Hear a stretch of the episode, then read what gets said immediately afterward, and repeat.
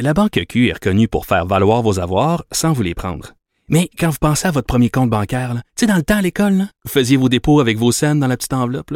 Hmm, C'était bien beau. Mais avec le temps, ce vieux compte-là vous a coûté des milliers de dollars en frais, puis vous ne faites pas une scène d'intérêt. Avec la Banque Q, vous obtenez des intérêts élevés et aucun frais sur vos services bancaires courants. Autrement dit, ça fait pas mal plus de scènes dans votre enveloppe, ça.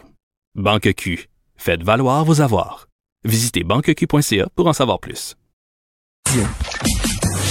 Mario Dumont et Vincent Dessureau.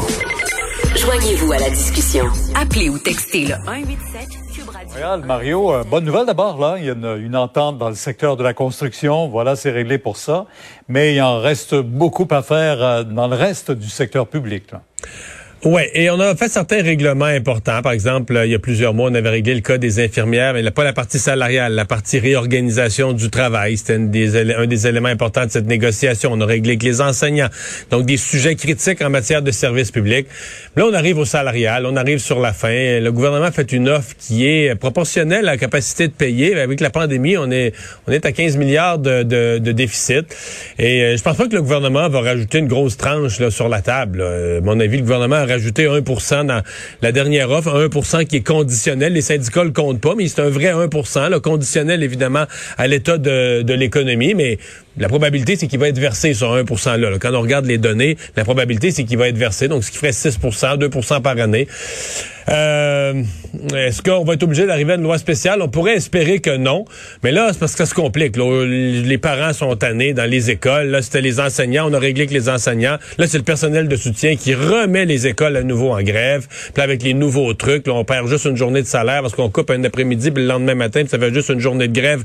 Mais on gâche carrément deux journées d'école. On complique la vie. Donc, on maximise le dommage pour les parents et les enfants. Les nouvelles tactiques syndicales de, de cette année.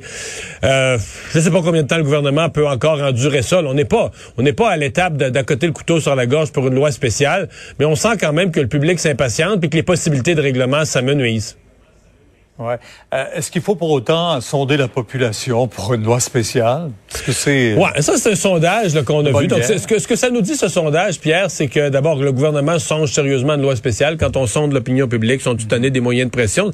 Mais euh, c'est juste que ça fait beaucoup de sondages. Hein? L'opposition a commencé à l'Assemblée nationale à poser des questions sur le nombre de sondages, ce que coûtent les sondages. Bon, le gouvernement a donné des exemples. Par exemple, pendant la pandémie, il fallait voir euh, comment les gens recevaient les mesures sanitaires. Est-ce qu'ils les connaissaient? Est-ce qu'ils les respectaient? Ça, c'est vrai que c'est des sondages qui peuvent être importants pour mieux gérer.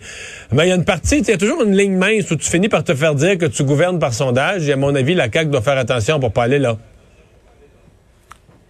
Ben non, on le voit là. Hein. C'était la question, exemple Ouais, de question. exactement. Après un an, les négociations ont assez duré. Euh, alors on verra, on verra Mhm. maintenant les intentions du gouvernement, mais on a vu que ça, ça bousculait pas mal aujourd'hui. Euh, du côté d'Ottawa, ont- on a présenté une motion qu'on voulait, où on souhaitait, demandait même l'unanimité de la Chambre des communes. Une seule députée a voté contre une motion reconnaissant au Québec le droit de modifier la Constitution et y faire inclure que le français Ouais. est la seule langue officielle du Québec. Ouais, mais il faut pas, il faut pas pousser les hauts cris, là, Pierre, parce que les grands partis, le Parti libéral, le, Parti conservateur, le NPD, euh, ont voté pour avec le bloc pour la motion du bloc. C'est vraiment une députée, l'ancienne ministre de la Justice, qui s'était fait réélire comme En indépendante, Madame Wilson-Raybould. Et Pierre, bon, d'abord. Globalement, le, le- le bloc, euh, je je résume ça, le bloc a agi de façon responsable, la motion était rédigée de façon responsable, les grands partis ont voté pour, donc c'est pas un affront au Québec. Pour ce qui est de Mme Wilson-Raybould, on va dire un mot sur elle. Je veux dire deux choses sur elle. La première, évidemment, elle s'est fait réélire comme indépendante. Elle n'a jamais réussi à faire entendre le son de sa voix. Elle, voulait, elle voulait dire moi aussi j'existe, là, tu. Puis bon, elle a fait, elle a fait son petit barou d'honneur. Mais on retiendra quand même.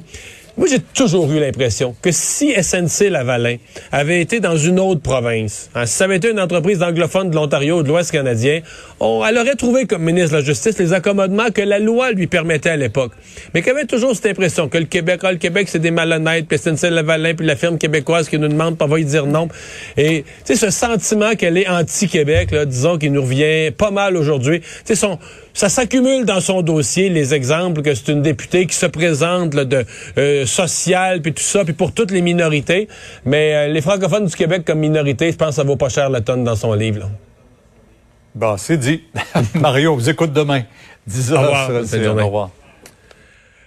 Alors Vincent, euh, ben euh, orage qui avait été annoncé, du grand, des grands vents, euh, du vent violent à certains moments, et ça commence à se faire sentir sur le réseau. Oui, alors qu'il y a quand même une ligne orage ou pluie. Là. Présentement, ça traverse Montréal, c'est plus de la pluie, mais aujourd'hui là, ça a été très venteux. il y a eu de l'orage un peu partout, donc ouais, ça cause des, des problèmes électriques à plusieurs endroits. Presque 20 000, ça fait plus de 20 000 donc clients d'Hydro-Québec sont privés d'électricité, particulièrement à Laurentide euh, Montérégie, également un peu l'Estrie, Chaudière-Appalaches, et ça montait là, à l'Outaouais beaucoup. C'est l'un des endroits où il y a le plus de panne. Donc, euh, ben, faudra, euh, faudra réparer tout ça. On verra quand tout sera passé également. On sait que les températures vont être un peu plus fraîches après dans les dans les prochains jours. Et elles sont censées être un peu plus fraîches vendredi pour la réouverture des des terrasses. on annonce du 14 descendant vers 10 en soirée. On va prendre un petit, un petit chandail chaud. Oui, oui, oui. Ça va être la terrasse en veste pour la réouverture des terrasses. Et une nouvelle euh, qui est tombée il y a quelques minutes, notre collègue Pierre-Olivier Zappa, euh, donc à TVA Nouvelle, confirmait que la grève est évitée dans le secteur de la construction. Euh, on sait qu'on était en blitz de négociation encore. On pouvait déclencher une grève à 12 heures d'avis. Là, on s'était voté ce mandat de grève dans les cinq grands syndicats de la construction. Alors, ça concerne 190 000 travailleurs. On se serait entendu donc entre l'Alliance syndicale et l'association patronale. C'est une bonne nouvelle. Mais c'est une excellente nouvelle. Et Vincent, notre saison à Cube se termine le 18 juin mais pas la tienne. Pas la mienne. Moi, je pars. C'était plus longue vacances à vie? En vacances, euh, je sais pas. En fait, mes dernières vraies vacances, ça monte à 2019. Là. Donc là, on a traversé la pandémie.